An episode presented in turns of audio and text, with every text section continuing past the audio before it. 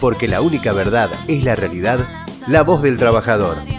El futuro de nuestra familia defendamos cada día. y realmente con un gran amigo, un compañero, Mariano Reino, abogado, analista político y periodista sobre todo, con un espacio que, que le pedí la semana pasada, le dije, Marianito, vení, bueno, voy a ser presente cumpliendo, haciendo, honrando a su palabra, viene para contarnos lo que es los cierres, estos cierres que hubieron en la zona norte.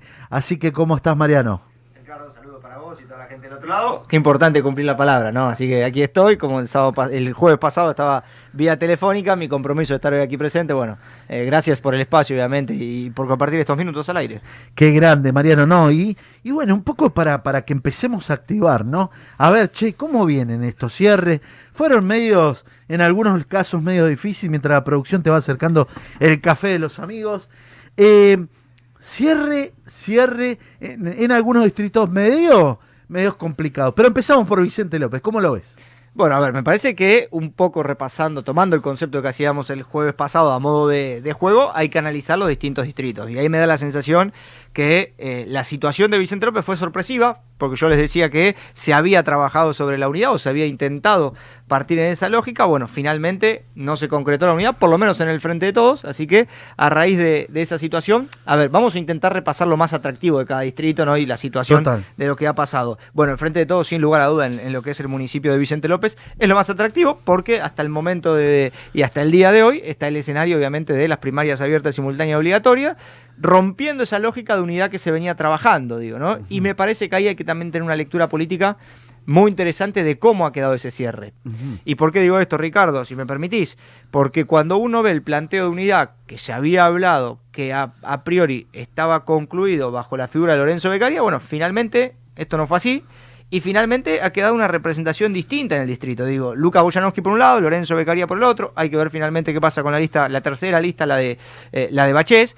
Pero me parece que también eso nos permite hacer una lectura política de una disputa muy interesante que tiene que ver por el lado de Becaría con un apoyo sustancial y concreto de Santiago Cafiero. Digo, Ajá. el mismo Becaría es quien manifiesta contar con ese apoyo. Y si se quiere, por el lado de Boyanowski, digo, como hombre de, del PAMI, un alineamiento más cercano a lo que tiene que ver con el armado estructural del Frente de Todos. Y cuando digo el armado estructural del Frente de Todos, queda demostrado quizá en la lista que hoy encabeza, eh, como bien decía, el hombre del PAMI. ¿Por qué digo esto? Porque me parece que tiene un sentido más colectivo y de, y de búsqueda Más de representatividad, he Sí, me, pare- me parece que, a ver, el número dos, Movimiento Evita, se ha visto sí. también a algunos, algunos sindicatos eh, que tienen su representación en el municipio en algunas Sí. actividades que, que se han elaborado durante esta semana. Digo, me parece que este planteo político es el que tenemos que terminar de analizar. Digo, más allá de lo que pase eh, en las primarias, Total. la unidad no se ha concretado y me parece que hay dos representantes. Por un lado, lo que tiene que ver con el núcleo más duro, si se quiere, el frente de todos, con eso que siempre se dice que es el caudal de votos más contundente de la provincia de Buenos Aires,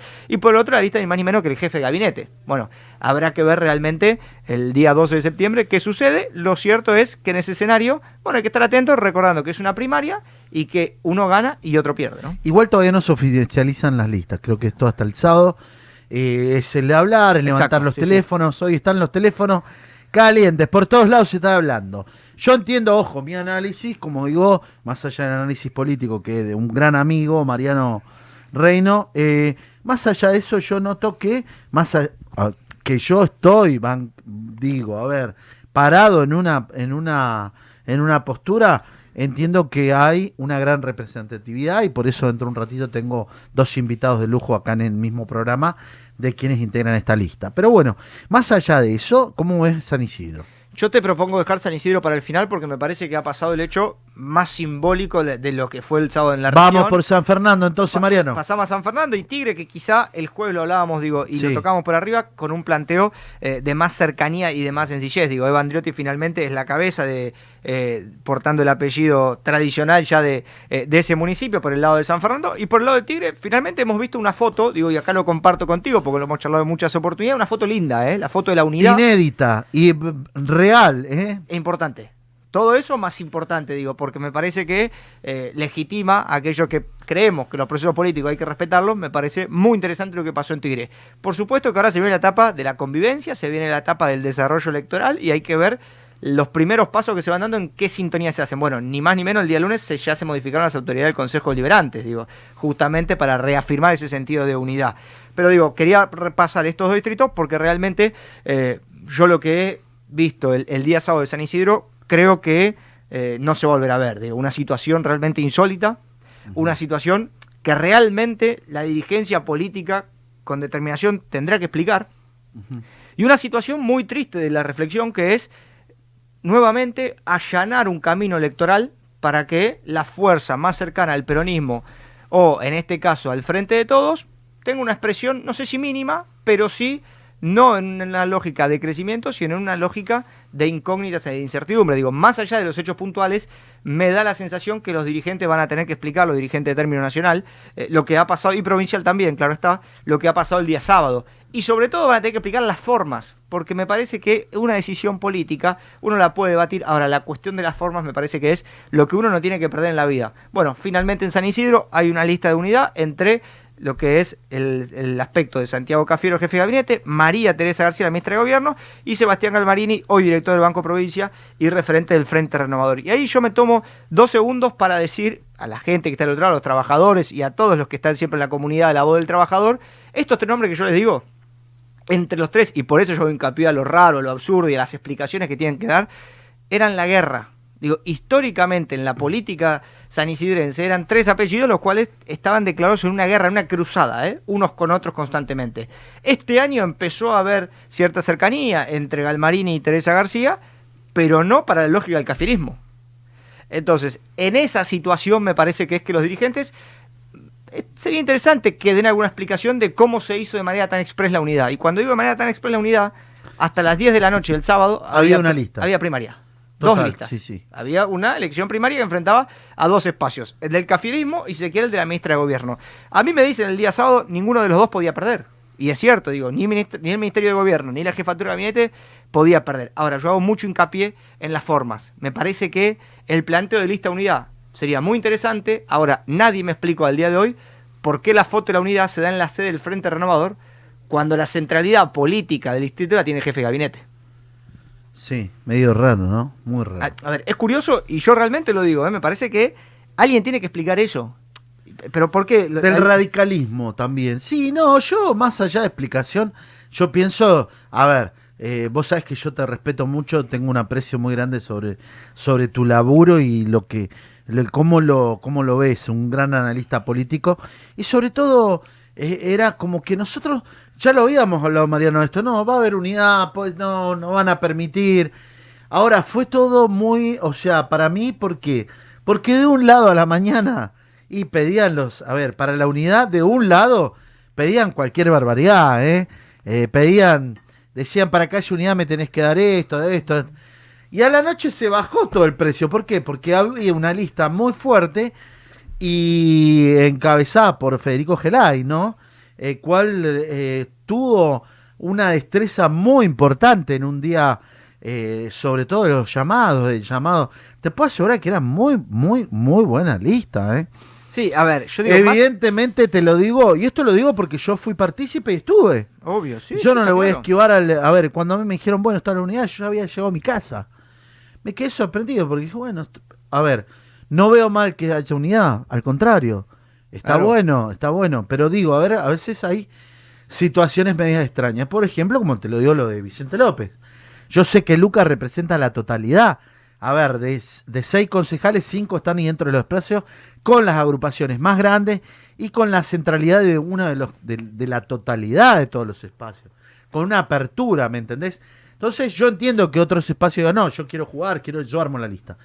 Ahora, cuando armás una lista, tenés que fijarte Sin duda. eh, cómo queda, porque después queda, podés quedar como un ridículo, o sea, una pyme, pasa cualquier cosa.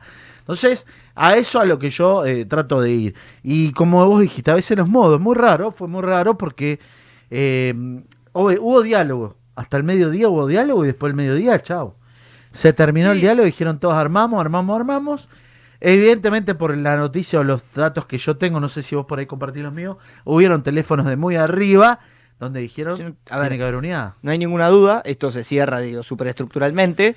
Eh, yo no reparo tanto los nombres propios, porque yo no sé si Bartolini es, es mejor o peor candidato que Gelay, que vos lo traías a colación. La verdad no lo sé. Eh, digo, y eso, no, no, yo sé que Gelay estaba poniendo, estaba armando la lista porque lo, lo y Bartolini te la mejor, ¿no? Por eso, lo que digo es- pibe me- joven, pibe que tiene mucha mucha proyección, un, un chico que, que, que tiene una linda imagen y que puede dar un montón. No sé si tiene techo, no creo que tenga, tenga techo.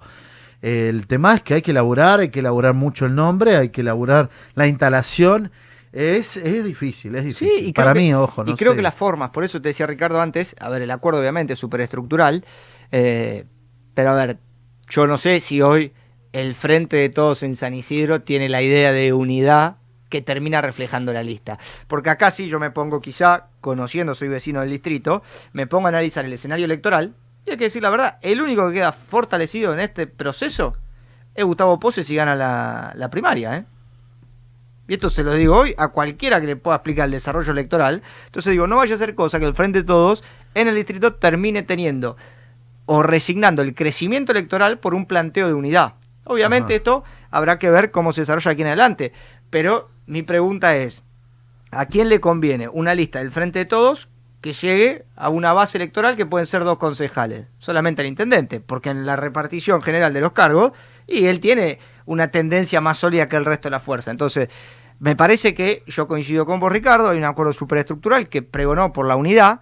También me parece que hay que ser cuidadoso a la hora de transmitir ese tipo de unidades. Por esto que te digo, yo creo como vecino del distrito que la unidad es importante para el frente de todos, sí. Ahora, no creo que sea primordial constituir una lista de unidad, y de hecho las pasos se inventaron para poder lograr competitividad, que puede ser más sana que una lista de imposición de la superestructura que abre realmente todo tipo de sospechas ¿eh? sobre la militancia. Yo no hablo, a ver, con todos los militantes, no soy, eh, no formo parte de una agrupación política activa, pero el, el día domingo y el día lunes, yo sé que había militantes de Santiago Cafiero tristes.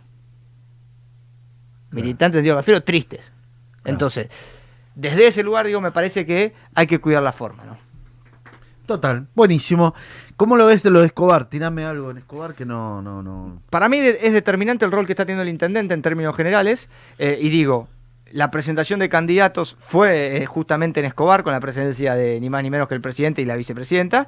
Y después me da la sensación que el municipio no debería atravesar grandes dificultades el frente de todos, digo, la fuerza que hoy representaría el Sujarchuk, eh, porque entiendo que esa fortaleza que le aporta la superestructura en este caso se puede canalizar eh, de buena manera. Me parece que la foto más importante del día sábado de Escobar fue justamente la presencia de todos los dirigentes nacionales presentando la, eh, obviamente, la lista bonaerense ni más ni menos que en este municipio.